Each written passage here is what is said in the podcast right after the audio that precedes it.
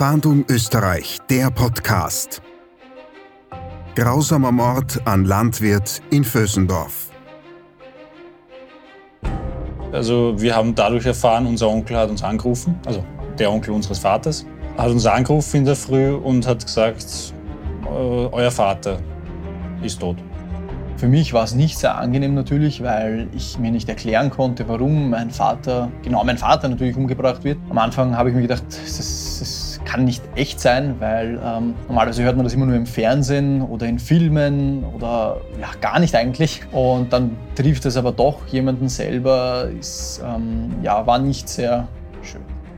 Also das Opfer wurde von mehreren Tätern offensichtlich misshandelt. Und zwar bei der Obduktion wurde festgestellt, in Form von stumpfer Gewalt, vor allem gegen den Oberkörper und gegen das Gesicht. Also offensichtlich äh, wurde er massiv geschlagen, möglicherweise auch unter Verwendung von dem einen oder anderen Gegenstand. Und durch die massiven Misshandlungen ist es in weiterer Folge zu einer Brustkorbkompression gekommen. An dieser Kompression bzw. in weiterer Folge ist der, der Franz Uchatzi erstickt.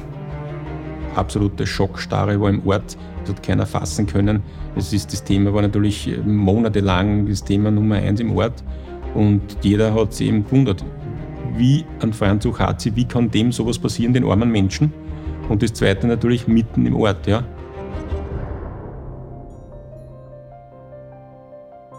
Am 2. Oktober 2019 nimmt das Leben des Landwirtes Franz Uchatzi ein jähes Ende. Unbekannte Täter überraschen den 61-Jährigen auf seinem Anwesen in Vösendorf und richten den dreifachen Vater brutalst hin. Über Stunden hinweg muss der Landwirt extreme Gewalt erleiden, ehe die Täter seinen leblosen Körper zurücklassen und sein Wohnhaus verwüsten. Wer und was genau hinter dieser Tat steckt, gibt sowohl den Ermittlern als auch den Hinterbliebenen bis heute Rätsel auf. Haben Sie rund um den 2. Oktober 2019 seltsame Beobachtungen in Vösendorf gemacht oder verdächtige Personen gesichtet? Dann melden Sie sich bitte bei der Polizei rund um die Uhr unter der Telefonnummer 059 133 133 oder unter der E-Mail-Adresse fahndung-österreich.bmi.gv.at. Für Hinweise, die zur Aufklärung dieser Tat führen, setzt die Polizei eine Belohnung von 10.000 Euro aus.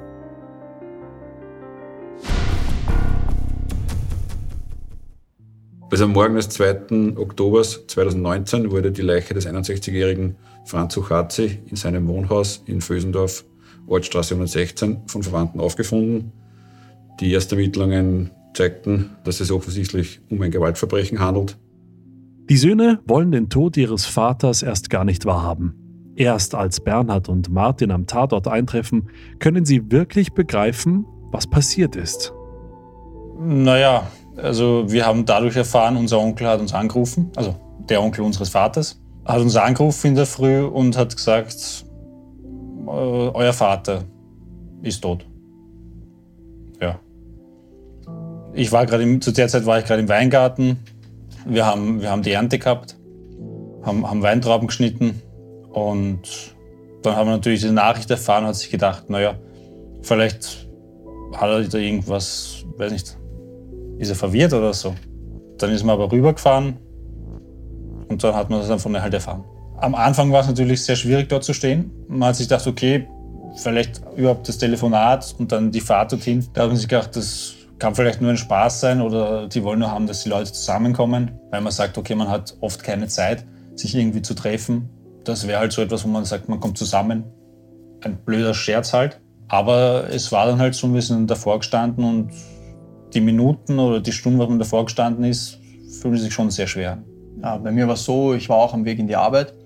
Eine damalige Arbeitskollegin hat mich damals angerufen und gesagt, ja, die Polizei steht vor dem Haus meines Vaters, ich soll mal besser vorbeischauen, vielleicht ist etwas passiert. Ich habe gesagt, ja gut, vielleicht Po-Verkauf, äh, weil er immer seine Wurstwaren verkauft hat. Und habe ich gedacht, okay, ich schaue einfach mal vorbei. Und dann eben auf dem Weg hat mich mein Bruder angerufen, der Bernhard, und hat mir eben gesagt, dass der Papa gestorben ist. Und ähm, ja, dann bin ich natürlich etwas zügiger gefahren, wollte das am Anfang nicht wahrhaben. Äh, und ja, natürlich, wie ich dann vorne direkt vorm Haus geparkt habe, so halb auf der Straße, äh, bin ich halt hingegangen, habe den Polizisten gefragt, was los ist. Und da hat er eben gesagt, dass unser Vater verstorben ist. Und ja, da habe ich das dann erst richtig realisiert. Am Anfang habe ich mir gedacht, das, das kann nicht echt sein, weil ähm, normalerweise hört man das immer nur im Fernsehen oder in Filmen oder ja, gar nicht eigentlich. Und dann trifft es aber doch jemanden selber, ist, ähm, ja, war nicht sehr schön. Die beiden Brüder stellen sich tausende Fragen. Nicht zu beantworten ist aber die Frage nach dem Warum. Warum musste Franz Uchatzi sterben? Wer ist jetzt dran schuld gewesen? Was hätte sein können? Warum? Warum gerade jetzt? Warum er? Das sind halt die Fragen, die man sich stellt, aber viel konnte man ja nicht machen. Man konnte nur dort stehen und warten und dann aufs Präsidium und dort seine Aussage tätigen. Letztendlich muss man sagen, gut, wir sind dort gestanden, wir haben es halt nicht mehr ändern können. Und das ist halt der einzige Punkt, dass du nicht mehr ändern kannst. Die Angehörigen müssen nicht nur mit dem Verlust eines geliebten Menschen umgehen, nein, auch die Informationsbeschaffung gestaltet sich recht schwierig. Wirkliche Details kann die Polizei den Söhnen nicht nennen. Naja, es ist so, man erfährt nicht wirklich was, weil ich denke, am Anfang ist natürlich jeder da irgendwie mit involviert und jeder wird herangezogen, wer könnte das gewesen sein. Deshalb wird das eher ruhig gehalten. So, so war das auch. Also sie haben wirklich nur kurz prägnante Informationen gegeben, aber, aber nicht wirklich viel Aussage, dass man sagt, okay, man verratet nicht zu viel. Ja, ich habe auch das meiste natürlich von meinem Bruder erfahren, Bernhard. Und ähm, weil ich einfach auch nicht so oft dazu bereit war, jetzt bei der Polizei direkt anzurufen und nachzufragen, wie der Stand der Dinge ist, weil ich mir einfach gedacht habe, okay, wenn ich sie von meinem Bruder erfahre, dann weiß ich das sozusagen eh aus erster Hand schon fast. Und ja, mitten eingebunden natürlich, wenn man nicht nachgefragt hat, wurde man natürlich nicht informiert. Doch was findet die Polizei am Tatort überhaupt vor? Ein natürlicher Tod kann jedenfalls sofort ausgeschlossen werden. Das Objekt befindet sich im Prinzip mitten im Ortskern von Vösendorf. Und was wichtig ist für die Ermittlungen oder für, für spätere Zeugenwahrnehmungen, es gibt den Haupteingang auf der Ortsstraße 116 und auf der Rückseite, das ist die Rostorfstraße, gibt es ein großes Rolltor und es gab äh, in diesem Bereich auch einige verdächtige Wahrnehmungen. Die Erhebungen vor Ort, insbesondere nach der Tatortarbeit, haben gezeigt, dass es sich offensichtlich um eine sogenannte Home Invasion gehandelt hat. Das heißt, Unbekannte haben den Besitzer im Haus Gewalt angetan, um in den Besitz von Wertgegenständen zu kommen. Infolge dieser Gewaltausübung ist das Opfer verstorben. Und äh, das Haus wurde, wurde intensiv durchsucht. Es wurde sehr wenig gestohlen. Die, die, die Täter haben eigentlich nur Modeschmuck und, und äh, Schmuck in geringem Wert äh, mitgenommen. Und ja, die Tat ist bis dato ungeklärt. Die Obduktion bringt schließlich die Todesursache ans Licht, aber auch andere Tatbestände, darunter die Tatzeit, das Vorgehen der Täter und dass der Landwirt wohl um sein Leben rang. Also das Opfer wurde äh, von mehreren Tätern offensichtlich misshandelt. Und zwar bei der Obduktion wurde festgestellt in Form von stumpfer Gewalt gegen den Oberkörper und gegen das Gesicht. Also offensichtlich wurde er massiv geschlagen, möglicherweise auch unter Verwendung von dem einen oder anderen Gegenstand. Und durch die massiven Misshandlungen ist es in weiterer Folge zu einer Brustkorbkompression gekommen. An dieser Kompression bzw. in weiterer Folge ist der, der Franz Uchatzi erstickt. Na, es waren offensichtlich über einen längeren Zeitraum ausgeübte Gewalt gegen den Oberkörper und gegen das Gesicht, möglicherweise um ihn zu foltern, damit er sagt, wo, wo Geld im Haus vorhanden ist. Aufgrund der Erhebungen und des Obduktionsergebnisses gehen wir davon aus, dass die Tat am späten Abend, also wir, wir nehmen an nach, nach 19.30 20 Uhr, über mehrere Stunden, also sicherlich bis Mitternacht gedauert hat. Und in dieser Zeit sich die Täter auch im Haus aufgehalten haben. Es wurden auch Abwehrverletzungen festgestellt, aber wie, so wie wir von den Personen, die den Franz Ukatze gekannt haben, erfahren haben, hat er sich sicher gewehrt. Er war eine stattliche Person, er war sehr kräftig und er hat sicher, solange es ging, sich gewehrt. Die Ermittler versuchen anschließend, aufgrund des Tatorts sowie der Obduktion, den Tathergang zu rekonstruieren. Aber auch hier tauchen einige Fragezeichen auf, beispielsweise zum Motiv des Mordes.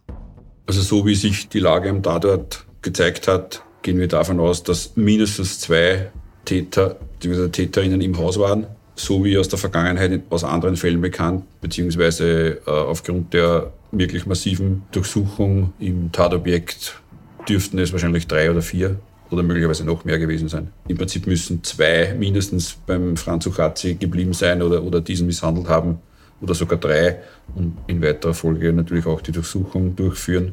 Also wir wissen es nicht hundertprozentig, aber wir gehen von, von mehreren Tätern aus, die, die im Objekt agiert haben. Die Beute steht im Prinzip im Widerspruch mit der Gewalt, die ausgeübt wurde, weil es fehlt Modeschmuck oder, oder beziehungsweise Schmuck von geringem Wert. Es fehlt das äh, Tastentelefon des Franz Uchazi. Es fehlt äh, der Mobilteil des Festnetztelefons und sonst eigentlich nichts. Es waren keine Wertsachen im Haus vorhanden. Die Täter gingen offensichtlich davon aus, dass ein Geldbetrag, ein höherer oder, oder, oder hohe Vermögenswerte vorhanden sein hätten sollen. Dafür spricht äh, die Art und Weise der Durchsuchung des Objektes, die, die wirklich massive Gewalt. Aber es wurde zum Beispiel nicht einmal die Registrierkasse im Verkaufsraum äh, geöffnet. Warum die Täter davon ausgegangen sind, dass dort ein hoher Geldbetrag vorhanden sein hätte sollen, wissen wir nicht. Aber zum Beispiel äh, das Abhängen sämtlicher Bilder im Haus und das Herausreißen der, der Rückwände der Kästen spricht dafür, dass sie möglicherweise auf der Suche nach einem Tresor waren. Aber warum sie jetzt gezielt dieses Haus ausgesucht haben, können wir bis dato nicht sagen.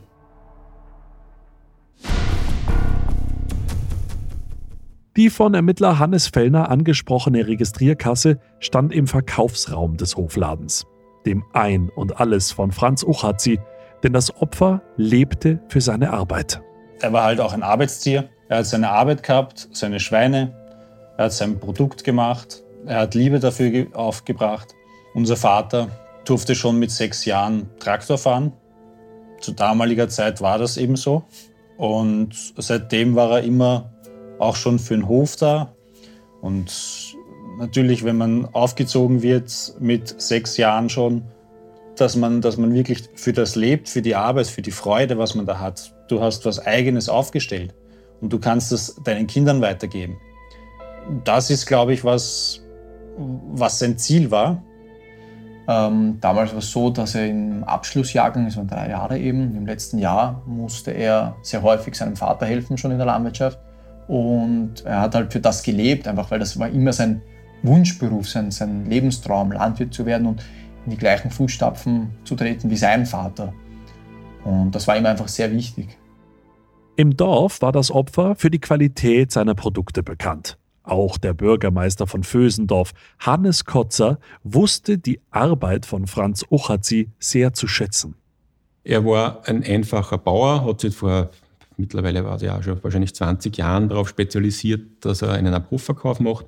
Das hat er super funktioniert. Er hat seine Schweine gehalten, er hat die selber abgestochen, er hat dann selber Wurst gemacht und Fleisch und so weiter. Das ist sicherlich gut gegangen. Ich war selber mit einem heurigen Kunde bei ihm. Also die besten Surschnitzeln hat es von Franz Ochatze gegeben. Aber es war halt immer sehr ähm, bescheiden, ja. Bescheiden und klein. Innerhalb der Gemeinde war Franz Ochatzi beliebt und bekannt als eine sehr höfliche und zuvorkommende Person. So erinnert sich auch Pater Josef Ritt. Ich bin 2003 äh, nach Bösendorf gekommen und ab diesem Zeitpunkt habe ich ihn gekannt. Weil ich hatte bald einmal mit ihm zu tun. Ja. Er war ein sehr gemütlicher, gesprächsbereiter, kompetenter Mensch. Also in seinem Fach war er sicher sehr kompetent als Bauer, beziehungsweise vor allem in der Fleischproduktion und Wurstproduktion. Also das hat er wirklich gut gemacht und alles, was man bei ihm kaufen konnte, das hat Hand und Fuß gehabt. Aber soweit er hier war, also war er ein sehr, ein sehr liebevoller, angenehmer Mitmensch, würde ich einfach sagen. Ja. Und er hatte Verständnis dafür, wenn man etwas brauchte oder etwas fragte oder so. Ja. Und er hat mich immer angerufen, wenn er, ein, äh, wenn er ein, ein Fleisch herschwenken wollte oder so. Er hat nie etwas verlangt, für, wenn ich zu den Schwestern der Nächstenliebe etwas gebraucht, gebracht habe, hat er nie einen Groschen dafür verlangt. Das war für ihn selbstverständlich, dass er das einfach schenken möchte. Und das hat er wirklich auch von Herzen gern getan. Und es war wirklich auch gute Ware. Ja, ja er war sehr großzügig. ganz gewiss. Auch die beiden Söhne denken gerne an die schöne Zeit mit ihrem Vater zurück. Ihnen war es immer eine Freude, ihren Papa bei seiner Leidenschaft zu unterstützen. Damals habe ich ihm auch gesagt, du Papa, wenn ich jetzt äh, in der Schule bin, äh, in Landwirtschaftsschule, dann kann ich dir auch besser helfen. Und ähm, habe gesagt, ja, ich soll zuerst den Traktorführerschein machen, damit, ich ihm, damit das ein bisschen abgesicherter ist. Ja, und dann, wie ich ihn endlich in der Hand hatte, den Traktorführerschein, bin ich zu ihm gekommen und gesagt, du Papa, jetzt kann ich helfen, jetzt kann ich dir am Feld Unterstützung bieten. Leider hat er dann gesagt, nein, das geht nicht, weil aus verschiedensten Gründen. Und dann habe ich ja, geweint natürlich, weil ich gesagt habe, jetzt habe ich endlich, jetzt kann ich dir endlich helfen. Und er, er lehnt es trotzdem ab. Und nach einem kurzen Hin und Her und war ein bisschen eine Diskussion, hat er mich dann in den Arm genommen und gesagt, du komm, fahren wir trotzdem jetzt aufs Feld, du kannst mir doch ein bisschen helfen. Und dann bin ich doch noch mit ihm aufs Feld gegangen und habe ihn dann halt nach einem, nach einem kurzen Weg habe ich ihn dann wieder zurückgebracht, aussteigen lassen und ich bin halt wieder zurückgefahren und konnte ihm dann doch noch helfen. Und mich als Kind oder als Jugendlicher hat das schon sehr glücklich gemacht, dass ich einfach sage, okay, ich kann meinem Vater helfen, dass ich ihm eben auch nicht noch mehr Arbeit bereite, sondern eben auch eine Arbeit abnehme, weil er hat halt wirklich immer sehr viel gearbeitet. Die schönsten Erinnerungen bleiben eigentlich von dem her, dass ich sage, ich habe meinem Vater helfen können. Beim Abstechen, beim Wursten, beim Ausmisten. Da haben wir immer miteinander gut geredet, viel geredet und uns immer wieder vorgestellt, wie ist die Zukunft, wie ist es, wie ist es wenn, wir, wenn, wenn wir Kinder haben und das Ganze. Und da bleiben halt viele gute und schöne Erinnerungen. Franz Ochazis Sohn Martin hätte sich vor allem für seinen Sohn einen Großvater gewünscht, der ihm die gleiche Freude an der landwirtschaftlichen Arbeit vermitteln kann, wie Ochazi es einst bei seinem Sohn tat. Damals, wie unser Sohn geboren worden ist, ähm, war er auch dann bei uns zu Besuch und, und er wollte ihn nicht in den Arm nehmen, weil er gesagt hat, ja, er ist, er ist ein bisschen schüchtern und vorsichtig, er ist noch so klein und er wird das dann später machen, wenn er größer ist. Und dann hat er auch damals gesagt, wenn, er, wenn unser Sohn größer ist, dann wird er ihn mitnehmen am Traktor und wird ihm das Ganze zeigen und ähm, wie er arbeitet und wie, wie das Ganze ist und wie er auch groß geworden ist. Und das macht mich schon manchmal sehr traurig, dass unser Sohn das einfach nicht mehr erleben kann wie sein Opa war, dass er das einfach nicht mehr mitbekommt, wo seine Wurzeln her sind, also direkt aus erster Hand. Und ja, das, das finde ich einfach sehr, sehr schade. Bernhard und Martin sind selbst erwachsene Männer. Doch der Verlust des eigenen Vaters ist nicht leicht zu verkraften. Nichtsdestotrotz fokussieren sich die Brüder auf die Zukunft und wachsen sogar als Familie enger zusammen. Es ist schon schwierig, wenn man sagt, man verliert seinen Vater. Überhaupt ganz am Anfang. Aber wir sind erwachsen und es hat jeder von uns hat ein Ziel in seinem Leben und jeder weiß, was er machen möchte. Und da kommt Halt von uns dreien und von der, von der ganzen Familie, die wir haben. Und solange man Halt hat und, und ein Ziel in seinem Leben und davon nicht abweicht, kann man auch das überstehen. Es ist zwar schwierig und, und die Gedanken kommen immer wieder, jetzt könnte man das machen oder das machen natürlich fehlt er. Aber man muss halt immer sein, seinen Weg gehen und auch wenn es so, schwierig ist. Ich glaube, dass, ähm, dass das genauso, also dass ich es ähnlich empfinde. Also ich finde auch, dass der Kontakt zwischen uns Brüdern sich dadurch, auch so dramatisch es ist, aber intensiviert hat, also vertieft hat. Auch in der Zeit unmittelbar noch, wie das passiert ist, weil wir die Arbeiten am Hof übernommen haben. Und ja, wie gesagt, wir sind Gott sei Dank, muss man sagen, erwachsen.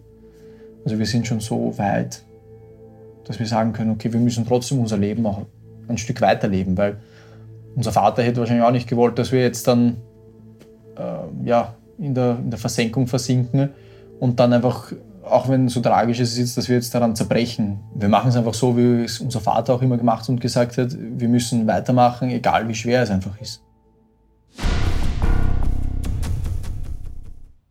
Abschließen, das können die Hinterbliebenen von Franz Ochazi bis heute nicht, denn die Frage nach dem Warum bleibt.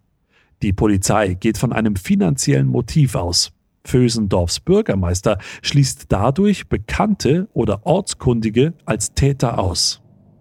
Also ich denke, dass es ein Irrtum ist, dass die Täter einfach scheinbar falsch recherchiert haben und eigentlich vielleicht woanders hin wollten. Ich weiß es nicht, aber wenn sie gescheit recherchiert hätten, hätten sie gewusst, dass sie sich das sparen können, wenn man jetzt so salopp das sagen kann. Ja? Und vielleicht hat dann, wollten sie das nicht wahrhaben und ist dann das vielleicht eskaliert, die Geschichte, ja. Dass gesagt haben, das gibt's nicht, da muss irgendwo was geben und sag's uns jetzt endlich oder wie, wie, wie die Situation halt ist, ja. Und vielleicht ist das dann eben so arg eskaliert, dass sie ihn halt dann im Endeffekt ja, umgebracht haben, ja. Auch der Pfarrer der Gemeinde, der das Opfer gut kannte und schätzte, rätselt weiter über das Mordmotiv. Auch er schließt Einheimische bei einem finanziellen Motiv aus, vermutet jedoch möglicherweise andere Hintergründe, von denen niemand etwas weiß. Also ich habe jetzt nicht gezweifelt, dass das ein Märchen ist, nicht? weil sowas Brutales kann man ja nicht einmal erfinden. Ja? Und ähm, es werden wahrscheinlich finanzielle Interessen dahinter gesteckt sein. Ne? Die werden Geld gesucht haben. Ne? Dass man ausgerechnet bei ihm Geld suchte oder ich, ob es eine andere Motiv gegeben haben könnte, das würde ich nicht unbedingt ausschließen. Ja? Vielleicht ist es ein, ein Mordmotiv gewesen, von, von dem niemand etwas weiß. Könnte auch sein. Und je mehr ich darüber nachdenke, jetzt denke ich mir, es muss nicht unbedingt gewesen sein, dass man hier vielleicht Geld vermutet. Weil jeder, der die wirtschaftliche Lage für ihn persönlich war nicht so rosig. Und das wussten mehr oder weniger alle. Aber das Mordmotiv ist letzten Endes, ich sage mal, ein Geheimnis oder ich weiß nicht, wie ich sagen. Das ist, das ist für jeden, der den Herrn Okatze gekannt hat, den Franz gekannt hat, für jeden ist das hier ein, eine unerklärliche Sache, sagen wir es einmal so. Es ist äh, keine Logik dahinter, warum, äh, warum man ihn gerade ermorden muss. Keine Logik dahinter. Die Rekonstruktion des Tatergangs und die Analyse des Vorgehens der Täter lässt die Polizei vermuten, dass die Tat schon im Vorhinein strategisch geplant wurde. Dass der 61-jährige Landwirt aber sterben musste, das war laut Ermittlern nicht geplant. Also wir gehen davon aus, dass die Tat selbst mit Sicherheit geplant war. Dafür sprechen die, die Zeugenwahrnehmungen in den Tagen zuvor, dass das Haus ausgekundschaftet worden ist. Dafür spricht äh, das Agieren der Täter am Tatort, die, die massive Gewalt und, und die intensive Durchsuchung. Aber der Mord selbst dürfte nicht geplant gewesen sein. Der dürfte in der Dynamik der Situation quasi passiert sein. Ein weiteres Indiz für eine geplante Home Invasion ist die intensive Vorbereitung der Täter, die durch das Begutachten des Tatorts festgestellt werden konnte. Die Täter haben jedenfalls Fesselungswerkzeug mitgehabt. Äh, solches Fesselungswerkzeug konnten wir am Tatort bzw. bei der Leiche finden. Es waren vorbereitete äh, Kabelbinder und Klebeband, mit dem auch der Franz Suchatzi gefesselt wurde bzw. versucht worden ist zu fesseln. Also wir gehen davon aus, dass die Täter bewusst natürlich dieses Fesselungswerkzeug mitgehabt haben, um entsprechend agieren zu können. Aber aus anderen Fällen, beziehungsweise die Erfahrungen aus, aus anderen Einbrüchen zeigen, dass immer wieder Täter von Haus aus solches Werkzeug mit, mit haben, um im Falle des Antreffens von Bewohnern entsprechend das einzusetzen. Aber in diesem Fall ist davon auszugehen, dass die Täter das Fesselungswerkzeug wirklich bewusst mitgehabt haben, um den Franz Suchatze entsprechend damit zu fesseln bzw. seine Gegenwehr zu, zu unterbinden. Die Vorgehensweise der Täter lässt die Ermittler vermuten, dass es nicht die erste Straftat war, die sie begangen haben. Darauf weist vor allem der aus krimineller Sicht schlaue Umgang mit dem Tatort hin. Die Täter haben nach einer intensiven Durchsuchung des Tatortes äh, den Tatort auch noch mittels Feuerlöscher verunreinigt, vermutlich um die, die Spurensicherung zu erschweren. Äh, die Täter haben die Feuerlöscher, die dort vorhanden waren, verwendet und die leeren Feuerlöscher dann am Tatort zurückgelassen. Also bei dem Rolltor auf der, auf der Rückseite des Anwesens in der, in der Rostorfstraße waren zwei Kugeln montiert an, an zwei Seilen. Äh, die dienten zum mechanischen Öffnen des Rolltors. Diese Kugeln wurden abgeschnitten und mitgenommen. Sie wurden nicht mehr dort am Tatort gefunden, also offensichtlich von den Tätern mitgenommen.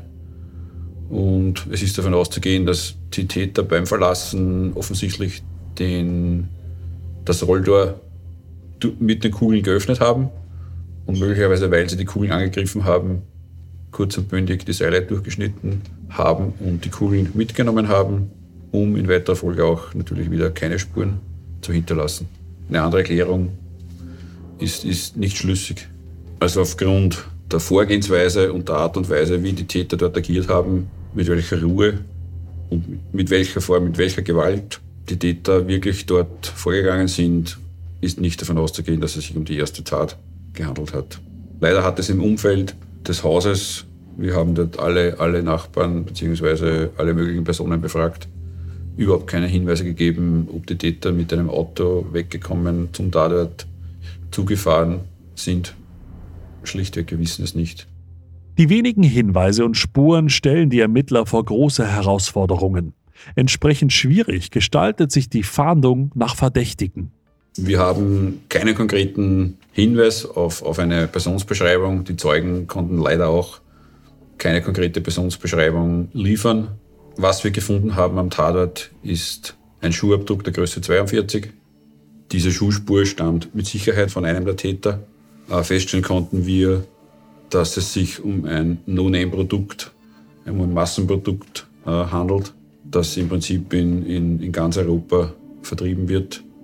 Ein sehr billiger Schuh, vermutlich, also es war ein, ein Sneaker bzw. Ein, ein, ein Sportschuh, aber es, man kann aufgrund der, der, der Sohle keine Rückschlüsse jetzt auf, auf, auf irgendeine ein Land oder, auf, oder wo, wo der Schuh wirklich herkommt machen. Wir haben das berufliche und das private Umfeld des Franz Uchazi intensiv durchleuchtet. Es, es, die Ermittlungen zeigten überhaupt keinen Hinweis auf, auf eine Verdachtslage oder auf eine Involvierung irgendwelcher Personen aus dem Umfeld des Mordopfers wenn es zwischen Täter und Opfer überhaupt keine Beziehung gibt, wenn eine Tätergruppe sich ein Opfer gezielt aussucht oder durch Informationen zu diesem Opfer gelangt, dann den Raub bzw. die Tat, mit, die den Tod des, des Opfers zur Folge hat, verübt und dann wieder flüchtet, äh, erleichtert natürlich die Ermittlungen nicht. Die Polizei arbeitet trotz der wenigen Spuren akribisch an diesem Fall und versucht ihn aufzuklären. Dabei werden verschiedene Expertenteams zu Rate gezogen und auch ähnliche Fälle aus dem Ausland fließen in die Untersuchungen mit ein. Bei diesen Gewalttaten kommen natürlich die Diensthundeführer, entsprechende Anzahl an, an, an Beamten und Beamtinnen aus der Polizeischule werden beigezogen für entsprechende Durchsuchungs- und, und, und Suchmaßnahmen. Wir haben den unmittelbaren und den mittelbaren Bereich des Tatobjektes abgesucht, in der Hoffnung, äh, einige Gegenstände, die aus dem Haus fielen, zu finden. Diese Suchen, also diese, diese Suche verlief leider negativ. Es waren natürlich die, die Tatortexperten am, am Tatort, die dort tagelang den, die Spuren gesichert haben. Äh, wir haben verschiedene Vergleichsuntersuchungen, Abgleiche im Ausland und, und in Österreich durchgeführt. Weiters haben wir zum Beispiel vom Bundeskriminalamt die operative Fallanalyse beigezogen. Diese Expertinnen und Experten äh, bewerten einen Tatort aufgrund der Lichtbilder, aufgrund der, der Dokumentation aus verschiedenen anderen Perspektiven und diese Bewertungen führen dann immer wieder zu, zu neuen Ermittlungen oder zu, zu weiteren Überprüfungen und äh, das haben wir auch in diesem Fall so gemacht. Die Täter sind weiter auf der Flucht. Die Polizei verfolgt aber jede neue Spur. Ermittler Hannes Fellner selbst lässt dieser Fall bis heute nicht los. Dieser Mord konnte nach, nach mehr als zwei Jahren nicht geklärt werden. Es ist aber so, dass wir nach wie vor an dem Fall arbeiten. Äh, es gibt immer wieder Ansätze, wo wir national und international entsprechende Überprüfungen durchführen. Das Schwierige an dem Fall war, dass wir überhaupt keine, keine Täterbeschreibung, obwohl es offensichtlich Zeugen gegeben hat, die, die mit den Tätern Kontakt hatten, äh, dass wir solche Beschreibungen nicht haben, beziehungsweise diese, diese Beschreibungen uns, uns nicht weitergebracht haben. Aber wir, wir legen den Akt sicher nicht ab, sondern werden nach wie vor weiterarbeiten, um irgendwann die Täter bzw. die Täterin auszuforschen. So ein Fall natürlich lässt einen nie los, solange nicht geklärt ist. Und wir bekommen immer wieder Hinweise, die wir natürlich dann überprüfen und hoffen, den Fall doch noch zu klären. Äh, was in diesem Fall besonders ist, ist vor allem die, die massive Gewalt, die von den Tätern ausgeübt wurde. Und vor allem, dass die Täter offensichtlich über mehrere Stunden wirklich im Tatobjekt aufhältig waren. Also das macht diesen Fall sicherlich sehr speziell. Und wir hoffen nach wie vor, dass wir irgendwann die Täter ausforschen. Auch wenn es aus aktueller Sicht schwierig erscheint, den Fall zu lösen. Im Dorf hofft man weiterhin auf Klarheit. Ja, natürlich ist es immer wieder Thema, ja. Ich meine, sowas vergisst man einfach nicht und das ist jetzt zweieinhalb Jahre her. Also das, ist, das Thema ist da, keine Frage. Und ja, es würde dem Ort sicherlich sehr helfen, wenn das aufgeklärt werden würde. Rational gesehen glaube ich, dass das sehr, sehr, sehr schwierig wird. Emotional gesehen hoffe ich natürlich, dass das aufgeklärt wird. Aber vielleicht gibt es ja Zufälle, vielleicht erwischt man die Bande bei, ein, bei, einer anderen Geschichte und die quasi sind geständig, dass das da auch gemacht haben oder vielleicht in diese Richtung, ja. Aber man soll die Hoffnungen dann halt nicht aufgeben, ja. Ich glaube, es muss eher ein Zufall sein, dass man die Hintergründe erfährt. Wird eher ein Zufall sein, nehme ich an. Ja, aber wie heißt es oft? Gott verbirgt sich hinter der Maske des Zufalls. Ja? Vielleicht in fünf, sechs Jahren wird dieser Fall sowieso noch bekannt sein und ja, vielleicht ergibt sich dieser Zufall, dass das, das Mordmotiv aufgedeckt wird oder wer diese Leute waren. Auch die beiden Söhne wünschen sich nichts sehnlicher, als den Fall aufzuklären. Sie werden nicht aufgeben und nicht ruhen, ehe der Fall gelöst ist, denn nur so können sie mit dem Tod des geliebten Vaters abschließen. Ich glaube, wir Menschen fragen uns immer nach dem Hintergrund, warum, weshalb. Ähm, natürlich hoffe ich, dass der Fall geklärt wird, einfach auch als Genugtuung, dass man vielleicht doch irgendwann damit abschließen könnte oder kann. Heißt nicht, dass man das dann auch wirklich kann ja, wir können einfach nur hoffen, dass die Person, die das gemacht hat, die Personen, dass die gefangen, also geschnappt werden und dass die das nicht mehr an jemand anderen machen können. Dass einfach das, was uns passiert ist, dass das nicht noch jemand anderem passiert. Also ich denke, ob es geklärt wird oder nicht, schön wäre es, wenn es geklärt wird, dann hat man Frieden. Ich glaube, dann hat jeder seinen Frieden mit dem und man kann, kann auch nachfragen, warum das passiert ist. Solange man das nicht kann, taucht es halt immer irgendwann auf in, in einer Lebenssituation, wo es vielleicht gerade schwer ist oder, oder schlecht ist. Aber Hoffnung bleibt bestehen und die Mühlen malen langsam, aber stetig und wir sehen halt, wie das kommt, wie das passiert. Und Wann ist halt eine Zeitspanne, die kann keiner hervorsagen. Wir fassen noch einmal zusammen. Der 61-jährige Franz Uchazi wird am Abend des 2. Oktobers 2019 von vermutlich mehreren Tätern auf seinem Anwesen in Vösendorf überfallen. Die Unbekannten quälen und foltern ihn. Nach mehreren Stunden Todeskampf stirbt der Landwirt. Die Täter durchsuchen anschließend das Wohnhaus, erbeuten dabei eine kleine Menge Schmuck und flüchten. Wie genau, ist unbekannt. Bis heute ist die Identität der mutmaßlichen Mörder ungeklärt. Was bleibt, sind viele Fragezeichen rund um den Tod von Franz Uchazi. Haben Sie rund um den 2. Oktober 2019 seltsame Beobachtungen in Vösendorf gemacht oder verdächtige Personen gesichtet? Dann melden Sie sich bitte bei der Polizei rund um die Uhr unter der Telefonnummer 059 133 133 oder unter der E-Mail-Adresse fahndung-österreich.bmi.gv.at. Für Hinweise, die zur Aufklärung dieser Tat führen, setzt die Polizei eine Belohnung von 10.000 Euro aus. Mehr zum Fahndung Österreich Podcast finden Sie unter servustv.com slash podcasts sowie bei allen gängigen Podcast-Anbietern.